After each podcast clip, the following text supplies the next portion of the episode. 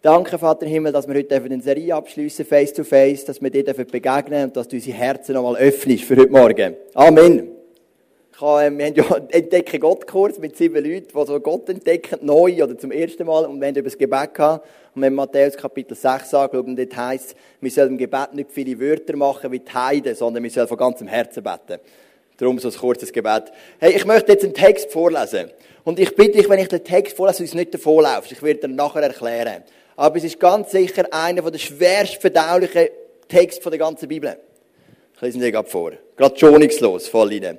Von Jericho ging Elisa wieder nach Bethel. Als er zur Stadt hinaufwanderte, lief ihm eine Horde kleiner Junge entgegen.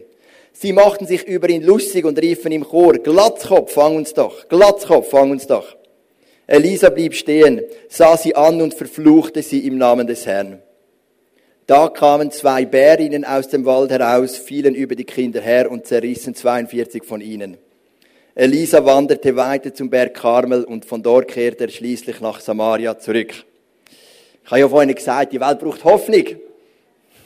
Das ist ein brutaler Text. Ich möchte dir erklären, warum wir über diesen Text überhaupt predigen. Und du wirst nachher sehen bei der Auslegung, dass es ganz anders stimmt, wenn man wirklich die Wörter Wort für Wort oder einfach, wenn man die Umstände anschaut.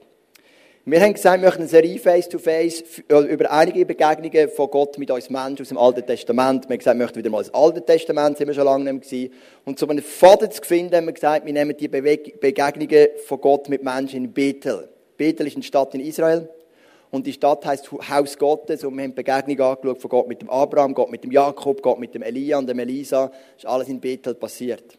Und diese Geschichte, die findet auch in Bethel statt. Und ich habe dann die Geschichte zusammengestellt. Wir haben das Pastorenteam gehabt, das ist die zwei Pastoren von Schweiz, da gibt es einen Wechsel. Ähm, der Raffi von Zug, der Reto Heinrich und ich. Und ich habe sie angeschaut und gesagt, wenn wir über diese Geschichte auch predigen. Das war ruhig. Da habe ich gesagt, wir müssen nicht. Die Frage ist nur, stellen wir uns zu der ganzen Bibel oder nicht? Weil die Geschichte steht in der Bibel. Und wenn du und ich die Bibel lesen, dann lesen wir auch die Geschichte. Wir lesen, dass Jesus für uns gestorben ist. Wir lesen das Lukas-Evangelium von der ganzen Liebe von Jesus für uns. Aber wir lesen das ja auch. Wir lesen ja, viele von euch lesen die ganze Bibel.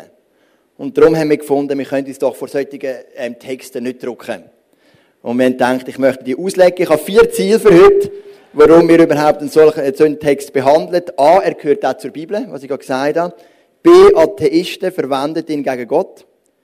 C, ich möchte dir helfen, mit einem solchen Text umzugehen. Und D, gut recherchierte Hintergründe geben dir ganz ein anderes Verständnis von einem Text. Ich möchte ein Zitat vorlesen vom bekannten amerikanischen Atheist Infidel Guy. Würdest du einen Gott anbeten, der Kinder umbringt, nur weil sie einen Mann Glatzkopf nennen? Vielleicht hast du selber einen Glatz und denkst, endlich hat es denen mal jemand gezeigt. Aber ich nehme an, die, die meisten, die einen gesunden Haarwuchs haben wie ich, die können jetzt dem Text noch nichts Gewinnens ähm, finden in dem Text. Und gleich ist es ein Text, der kontrovers diskutiert wird, gerade in diesen Atheisten vor. Ich habe mich selber überzogen davon die Woche im Internet. Und es ist ein Text, der oft verwendet wird, um zu sagen, hey, der Gott, der Christen gut nennt, ist in Wirklichkeit böse. Weil er lässt zu, dass zwei Bärinnen, nicht Bären, sondern Bärinnen, wird noch extra erwähnt, ähm, 42 Kinder zerreissen. Gut, jetzt schauen wir den Text mal an. Und ich möchte dich gar nicht mitnehmen auf eine Reise. Wie gehe ich mit so einem Text um? Erstens mal, der Kontext ist immer wichtig. Ich lese dir die drei Verse, die vorher stehen, vor. Jetzt musst du hören. Die Bürger der Stadt Jericho kamen zu Elisa und sagten, Herr, wie siehst du, wie du siehst, liegt unsere Stadt in einer guten, fruchtbaren Gegend. Aber das Wasser hier ist schlecht und darum gibt es bei uns immer wieder Fehlgeburten. Elisa befahl, bringt mir eine neue Schüssel und füllt sie mit Salz. Sie brachten ihm die Schüssel mit Salz und er ging damit vor die Stadt hinaus zur Quelle, schüttete das Salz ins Wasser und rief, so spricht der Herr, ich mache dieses Wasser gesund. Nie mehr soll es seinetwegen Tod und Fehlgeburten geben. Von diesem Augenblick an war das Wasser gut und ist es bis heute geblieben. Genauso wie es Elisa gesagt hatte. Also paradoxe geht es ja nicht mehr. Jetzt haben wir drei Verse, wo der Elisa zum grossen Lebensretter wird wo er die ganze Linie von Fehlgeburten abstellt in Jericho, nur dass er ein paar Vers später zwei Bären rufen, die 42 Kinder zerfleischen.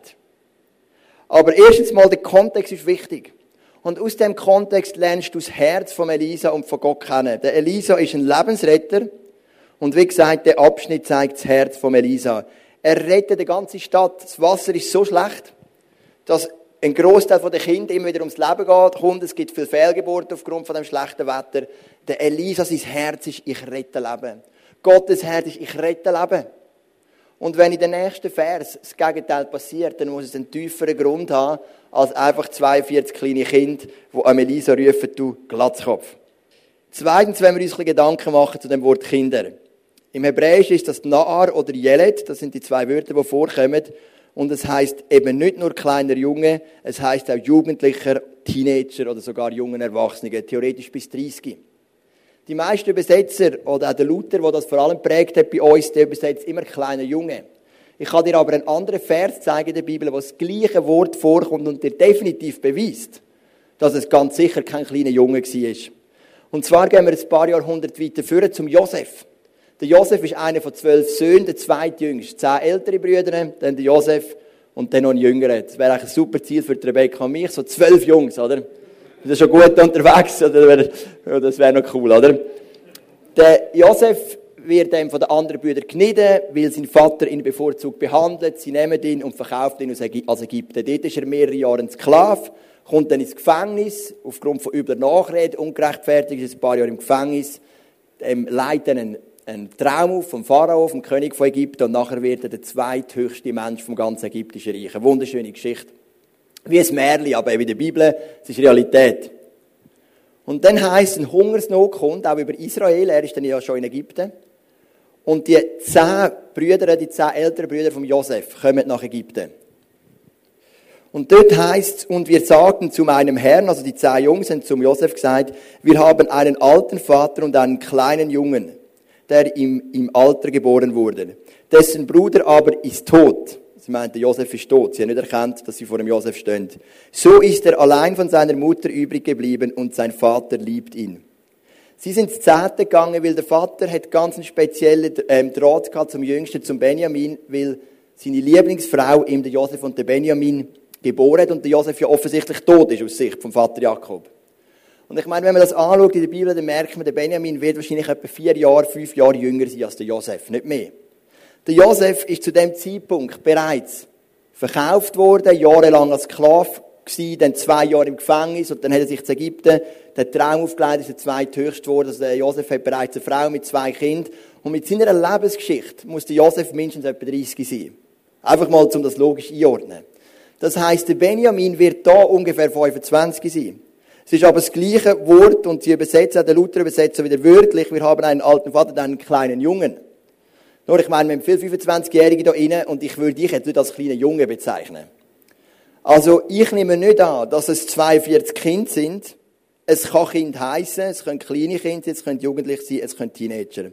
Und zwar aus einem anderen Grund. Es heißt, als er zur Stadt hinaufwanderte, also ist noch vor dem Stadttor, lief ihm eine Horde von diesen eben Nar oder Jelet, von diesen kleinen Jungen entgegen. Er war außerhalb der Stadt, wo die Buben gekommen sind. Und ich stelle mir nur vor, der Levin, eben wie gesagt, mein älterer Bub ist vier. Und wenn er zu mir kommt und sagt, Papi, ich würde gerne ein bisschen alleine in den Hof raus. Wir haben so Blockwohnungen und in der Mitte jetzt einen Hof. Ich würde ihn alleine nicht gehen lassen. Ich würde vielleicht sagen, ich spreche mich mit einem anderen Nachbar ab, er kann auf dich schauen, wenn er erst mit dem Kind draussen ist, und dann würde ich ihn gehen lassen.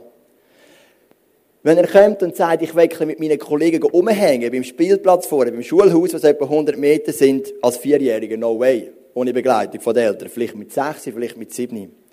Wenn er dann mal sieben ist und er will den Spielplatz umhängen, sage ich, dann gang. Aber wenn er kommt und sagt, ich will ein Metalli, das ist das Einkaufszentrum bei uns im Zug, wo ich wohne, sagt, ich will ein Metalli umhängen mit sieben, sage ich, no way. Also mit sieben gehst du mir auch nicht ins Metalli. Wenn er mit zwölf kommt, vielleicht schon, sage ich, du hast dein Taschengeld, du weißt, wie der Busfahrt, gang kommt pünktlich wieder heim aufs Mittag. Aber wenn er mit zwölf kommt und sagt, ich würde gerne vor der Stadtmauer umhängen, dann würde ich sagen, hey, das geht noch nicht. Aber wenn er mit 16 kommt, dann sage ich, mach was du willst, bist genug alt, schau, dass du nicht besoffen heimkommst. Nein, ich hoffe, bis Vorbild ist schon genug groß, dass ich das nicht extra muss sagen Und verstehst, wenn man daran bedenkt, A, dass das Wort kann ganz viel anders heißt als nur kleine Junge, es kann bis 30 gehen, und B, sind die Kinder, vor der Stadtmauer raus gewesen. Ohne Begleitung von den Eltern. Wir lesen einmal nichts von Eltern, wir lesen ausschließlich von Kind. Dann, glaube ich, können wir zum Schluss kommen, der Elisa hat es da nicht mit kleinen Kindern zu tun, sondern mit jungen Erwachsenen. Es gibt einfach mal ein anderes Setting. Dann das dritte ist die Beleidigung. Sie sagen, du bist ein Glatzkopf. Viele von euch waren das WM-Finale 2006. Italien gegen Frankreich. Es war eine Verlängerung, wo der Materazzi, ein italienischer Fußballer, ein guter Fußballer, ein exzellenter Fußballer, aber auch ein loses Mundwerk, zum Sidan nennen ist und seine Schwester beleidigt hat. Sidan ist ein gebürtiger Algerier, eine ähnliche Kultur wie in Israel, orientalisch prägt. Und du weißt, in diesen Kulturen sind Beleidigungen etwas anderes als bei uns. Wenn, wenn uns jemand beleidigt, unsere westliche Kultur, sagen wir, steh drüber. Fußball, Eishockey ist das normal, das nennen wir Trash Talk, kein Problem, gehört dazu. Aber in dieser Kultur, jemandem zu sagen, du Glatzkopf, das ist eine Beleidigung. Und das macht man nicht einfach aus einer Laune raus. Das ist nicht möglich, dass da ein paar Kinder, oder 42 mindestens, weil es heisst am Schluss 42 von ihnen, also werden es mindestens 43 gewesen sein, also nicht alle umkommen. Es ist nicht möglich, dass die einfach auslaufen und dann kommen wir beleidigen Kleine. Sondern Beleidigung im Orientalischen wird bewusst ausgesprochen mit dem vollen Wissen von einer grossen Konsequenz, die möglich ist. Das ist das Dritte. Dann das vierte ist, oder noch der Satz dazu, Beleidigungen werden im Nahen Osten viel ernster genommen. Das vierte ist Bedrohung. Wir haben das Alte Testament auf Hebräisch geschrieben, das Neue auf Griechisch. Es gibt aber ein Septuaginta, das ist die griechische Übersetzung vom Alten Testament, wo die griechisch prägte Gemeinde gelesen hat. Und die ist voll akzeptiert bei den Juden, so dass Jesus und der Paulus teilweise sogar Sätze von der Septuaginta zitieren. Und darum gibt es Zitate von Jesus oder von Paulus aus dem Neuen Testament, wo wörtlich so im Alten Testament nicht zu finden sind, im Hebräischen, weil sie es eben aus der Septuaginta nehmen. Septuaginta ist inhaltlich sehr nöch, ist praktisch identisch. Es gibt aber ganz wenige Ausnahmen. Und bei dem Vers, wo wir gelesen haben, heisst, dass die jungen Erwachsenen Stein geworfen haben. Aus irgendeinem Grund haben die Verfasser von der Septuaginta gefunden, wir müssen noch ein kleines Detail dazufügen. Die haben nämlich nicht nur Glatzkopf genannt, sondern die haben Elisa mit Stein beworfen. Vermutlich haben wir eine Gruppe von jungen Erwachsenen, mindestens 43, die Elisa bedroht haben, Stein geworfen haben. Elisa war in akuter Lebensbedrohungssituation. Und das klingt jetzt schon ein bisschen anders, gell, als wenn es einfach so ist, oder?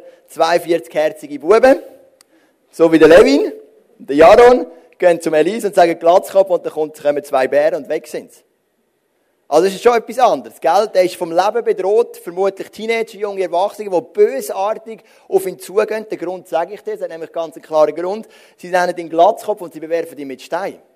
Also du merkst, ein paar Recherchen können gut tun. Und da habe ich ein Bild mitgenommen von einer so Demonstration von so Jugendlichen, die mit Stein werfen. Das ist bedrohlich.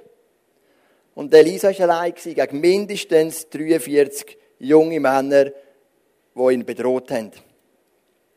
Und warum haben sie ihn bedroht? Ich glaube, es geht um die Ortschaft. Ich glaube, es geht um Bethel. Bethel war der Ort, wo Gott den Menschen begegnet ist, oft im Alten Testament. Wir haben es gesagt, Abraham, Jakob, Elia, Elisa, ganz viele wichtige Sachen. Es hat drei Prophetieschulen gegeben. Eine ist in Jericho, eine ist in Bethel, eine ist in Gil, Gilgal. Gilgal heisst glaube ich, weiß nicht mehr ganz genau. Drei Prophetieschule. Aber in Bethel hat es einen riesigen Kult von anderen Göttern. Bethel war eine getrennte Stadt, wo ein Teil den Gott von Israel angebetet hat wo Prophetie gewachsen ist, wo Gott so viel Bedeutung geschenkt und gleichzeitig war ein grosser Götterkult für andere Götter. Und die zwei Lager, die haben sich gestritten, die haben um die Vorherrschaft gekämpft, um die geistliche Vorherrschaft. In der alten Gemeinde, wo ich war, die hat ein neues Gebäude gekauft, etwa 20 Jahre her. Und im gleichen Gebäude war eine Praxis für okkulte Tätigkeiten. Und der, der damalige Pastor, mein Vater, hat von Anfang an gesagt, ich merke da einen Kampf. Ich merke einen Machtkampf zwischen uns als Gemeinde und dieser Praxis mit okkulter Tätigkeiten. Und wir haben angefangen und angefangen und es ist nicht allzu lang gegangen, ein paar Monate, wo plötzlich die Praxis ausgezogen ist und gesagt haben, wir gehen neu mit anders hin. Und so muss man sich den Kampf etwa vorstellen in Bethel. Das ist der Kampf zwischen, der, zwischen dem Erb von Begegnungen von Gott mit Menschen und dem Götterkult. Und jetzt kommt der Elisa, wird der Nachfolger vom Elia, geht auf Jericho, was sehr nahe liegt bei Bethel, und macht das Wunder, was das Wasser heilt, und alle Kinder werden wieder gesund, und es gibt keine Fehlgeburten mehr. Der Elisa ist ein Star, gerade im Moment. Und Elisa kommt auf Bethel, und er ist in Bedrohung, die Bevölkerung von Bethel zu gewinnen für den lebendigen Gott. aus Sicht vom anderen Götzenkult. Das liest man in ganz vielen Stellen von der Bibel. Kannst mal Bethel eingeben, in die Internetbibel, dann merkst du, dass Bethel immer wieder erwähnt wird als Anbetungsort von Gott, aber auch von fremden Göttern. Das war ein Kampf. Und jetzt musst du dir vorstellen, da kommt der Elisa mit dem riesen Wunder von Jericho im Rücken, mit ein bisschen Aufwind, dazu zusätzlich noch der Mantel von Elia, oder? Der neue grosse Mann in Israel. Nicht bei allen, Königen ihn natürlich weiterhin verfolgt, aber bei einigen. Und jetzt kommt er auf Bethel. Und da ist eine zweite Gemeinde, die Angst hat, dass sie ihren Einfluss verlieren. Und ich glaube, man kann sich so erklären, dass die 42 jungen Erwachsenen oder 43 plus, weiß ja nicht genau, 43 oder mehr junge Erwachsene rausgehen und sagen, hey, dem Mann nehmen wir jetzt das Leben. Und sie gehen ihm entgegnen, sie bedrohen ihn, sie bewerfen ihn mit Steinen, sie rufen Glatzkopf. Ich glaube, das Anti-Gott Israels Lager hätte Elisa auslöschen Und jetzt kommt der Fluch von Elisa. Elisa blieb stehen, sah sie an und verfluchte sie im Namen des Herrn. Ich meine, zu kämpfen wäre schwierig gewesen, wahrscheinlich, gegen die ganze Horde. Also hat er halt geflucht. Ich habe versucht zu recherchieren. Ich muss sagen, ich, ich, ich habe nicht herausgefunden, was genau meint verfluchen. Oder ich mag mich erinnern, ich war vor einigen Jahren mal so einer Esoterikmesse und unser Ziel war, einen Stand zu machen, mit Bibeln zu verteilen und CDs und so. Und das ist eigentlich fast niemand an die Messe gekommen, darum haben wir fast nichts verteilen Es war ganz leer. Gewesen. Wir haben auch zuerst gebeten, dass möglichst wenig kommen, oder? Dass die Messe gar nicht so viel Bedeutung bekommt. Das war auch zu gewesen, dem Metalli-Zentrum. Wir haben auch gehofft, dass sie nachher nie mehr kommt und nachher ist sie auch nie mehr gekommen. Also es war auch ein geistlicher Kampf. Gewesen. Aber gerade parallel vor uns hat so ein Hex ihren Stand aufgebaut und die hat sich Hex genannt, aber ich sage, das war eine top attraktive Frau gewesen, Minischüpp, mit so Stöckeli-Schuhen, alles, was wir anhaben, geschminkt, alles, eine wunderschöne Frau. Also nicht so, wie man sich das ein vorstellt, wie ich mir das bis jetzt vorgestellt habe. Und die hat einen Kalender gehabt. Und dann, also so ein Kalender, so ein Preisliste, wenn du essen, oder? Beibruch, hast du können verfluchen mit Beibruch 500 Franken und so. Und dann hast du können, so, so hast du können wählen. So ist das gelaufen, oder? Und es sind ja eben nicht viele Leute gekommen, aber unter anderem ist ein Manager gekommen, also hat so ausgesehen, mit Krawatte, Anzug, gut frisiert, mit dem Aktenköfferli, so wie im Film, ist er reingekommen und ist zu dieser Frau in der ihre keine Hütte. Das ist so mit, mit Vorhängen abgetrennt. Und ich gedacht, was machst du? Und, ähm, sie hat einen Fluch ausgesprochen über Menschen, ob es funktioniert oder nicht, keine Ahnung. Vermutlich schon, sonst würde sie ja nicht, sonst würde der Mensch nicht so viel Geld zahlen.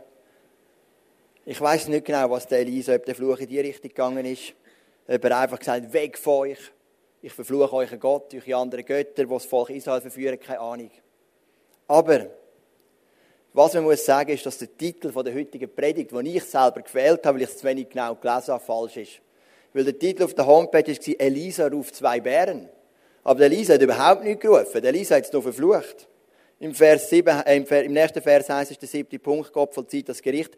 Da kamen zwei Bärinnen aus dem Wald heraus, fielen über die Kinder her und zerrissen 42 von ihnen. Hat nichts mit dem Elisa zu tun.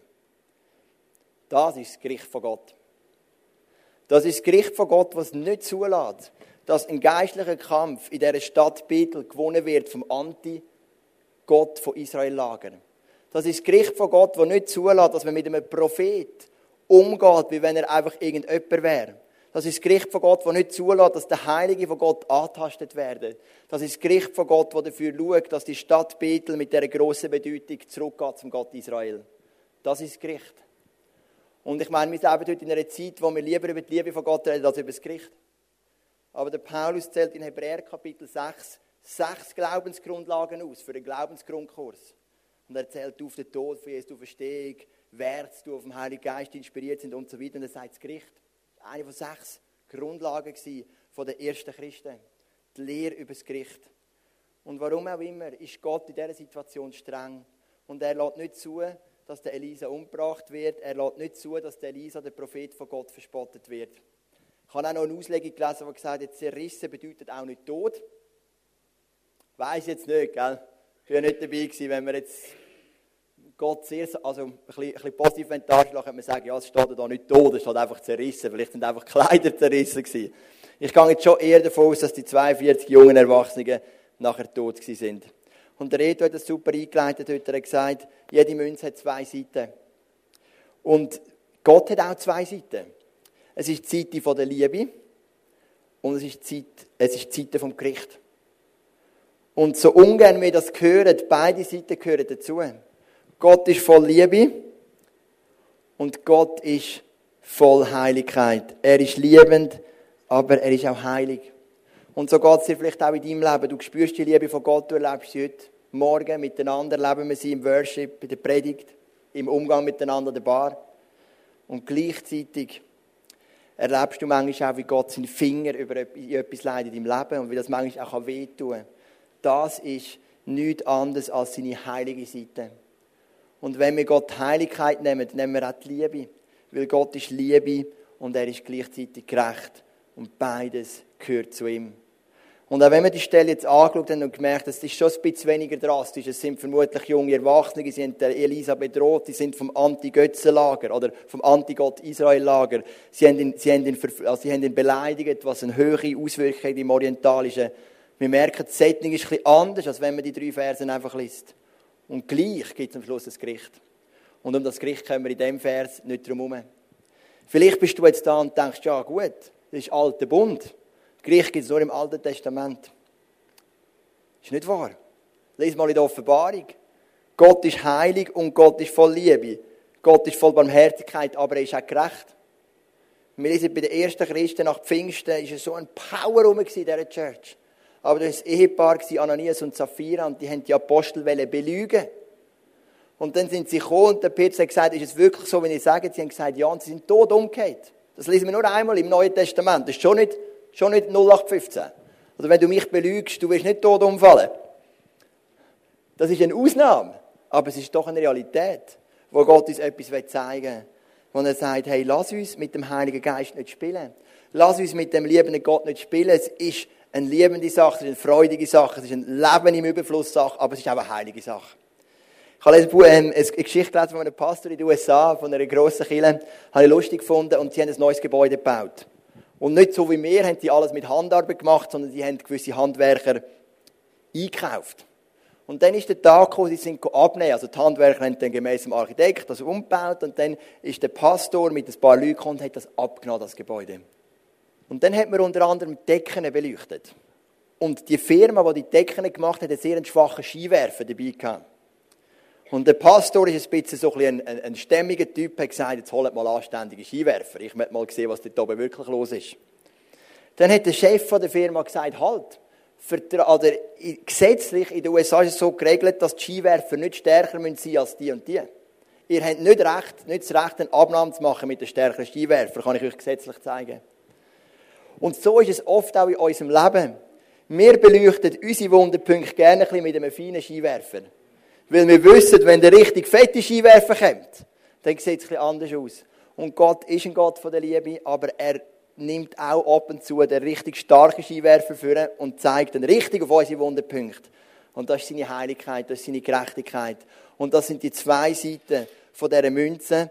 Und auch wenn wir heute in einer Zeit leben, wo Selbstverwirklichung einen höheren Wert hat, Fun, Freizeit, dürfen wir doch nicht vergessen, Gott ist nicht nur Liebe, das ist er auch, Gott ist beides, er ist liebend und heilig. Oder ganz wörtlich kann man sagen, seine Heiligkeit, seine Liebe schließt seine Heiligkeit, seine Gerechtigkeit mit ein. Gott beeinflusst oder Gott beansprucht Bethel als einen heiligen Ort für sich. Und er sagt, ich lasse nicht zu, dass mein Prophet bedroht wird und dass ein geistlicher Kampf verloren geht in Bethel. Und da ist er parat, auch zum Gericht zu greifen.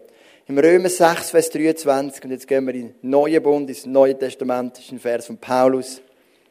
Da heißt, denn der Lohn, den die Sünde zahlt, ist der Tod. Aber das Geschenk, das Gott uns in seiner Gnade macht, ist das ewige Leben in Jesus Christus, unserem Herrn. Wenn wir es ganz streng nehmen, dann haben wir eigentlich ein ähnliches Ende verdient, sagt uns die Bibel, wie die, wie die 42 jungen Männer.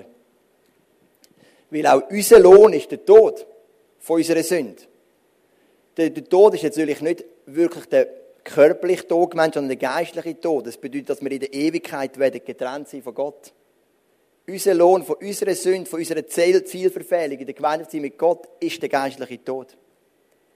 Also haben wir, ist es auch eine, eine, eine Geschichte, die eine prophetische Bedeutung hat für den neuen Bund. Uns würde es ja eigentlich ähnlich gehen wie diesen Jungs. Weil auch wir haben uns immer wieder von Gott entfernt, wir haben immer wieder gesündigt, wir haben immer wieder unser Ziel verfehlt.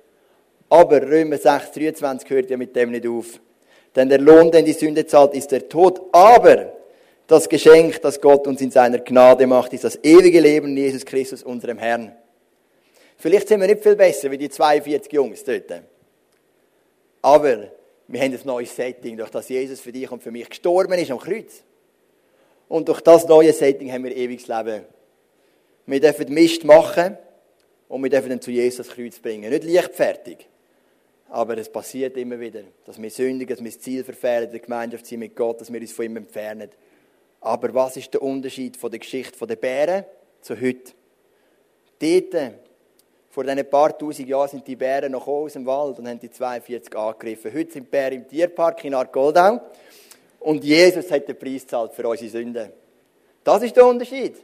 Die Bären dürfen eingesperrt sein im Tierpark. Gott muss sie nicht mehr losschicken, weil es heißt, dass Jesus den Fluch und das Gericht über dein Leben hat, wenn du annimmst durch den Glauben. Das ist der Unterschied. Wir Männer sind vielleicht nicht wirklich besser geworden im Durchschnitt. Vielleicht sogar schlechter geworden, ich weiß es nicht. Aber die Bären, die lassen wir im Tierpark zu Goldau. Oder in Zürich im Zoo. Die müssen dort nicht mehr raus, weil Jesus den Preis gezahlt hat. Und wenn du Morgen da bist und du merkst, stimmt, ich habe doch auch versagt, ich habe den Jesus auch verspottet, ich habe mich von dem Jesus auch entfernt. Dann darfst du wissen, darfst das Bild vor Augen haben, wir haben die Saisonkarte vom Tierpark Goldau. Die Bären bleiben eingeschlossen dort weil Jesus hat den Preis für dich gezahlt. Das darfst du annehmen durch Glauben. Ich möchte noch beten.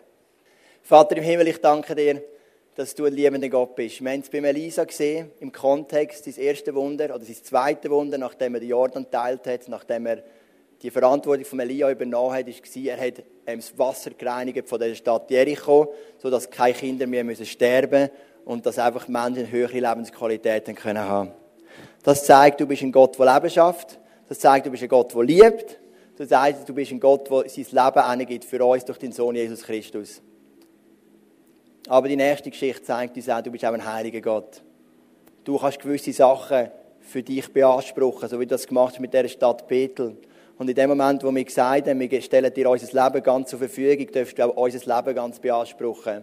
Und darum kommst du oft auch mit deiner heiligen Seite, leist deinen Finger auf die dunklen Flecken von unserem Leben und es gehört genau gleich dazu. Aber Jesus, ich danke dir, dass du auf die Erde gekommen bist und dass du das Gericht getragen hast über unserem Leben. Auch wenn wir nicht besser sind als die 42 Jungs, vielleicht hast du das Gericht getragen, du hast den Fluch getragen. Und wenn wir das im Glauben annehmen, sind wir frei von dem Gesetz vom Sünd und vom Tod, so wie es in der Römer sagt im Kapitel 8. Und ich danke dir für die Freiheit, die wir bekommen haben durch deine Gnade. Amen.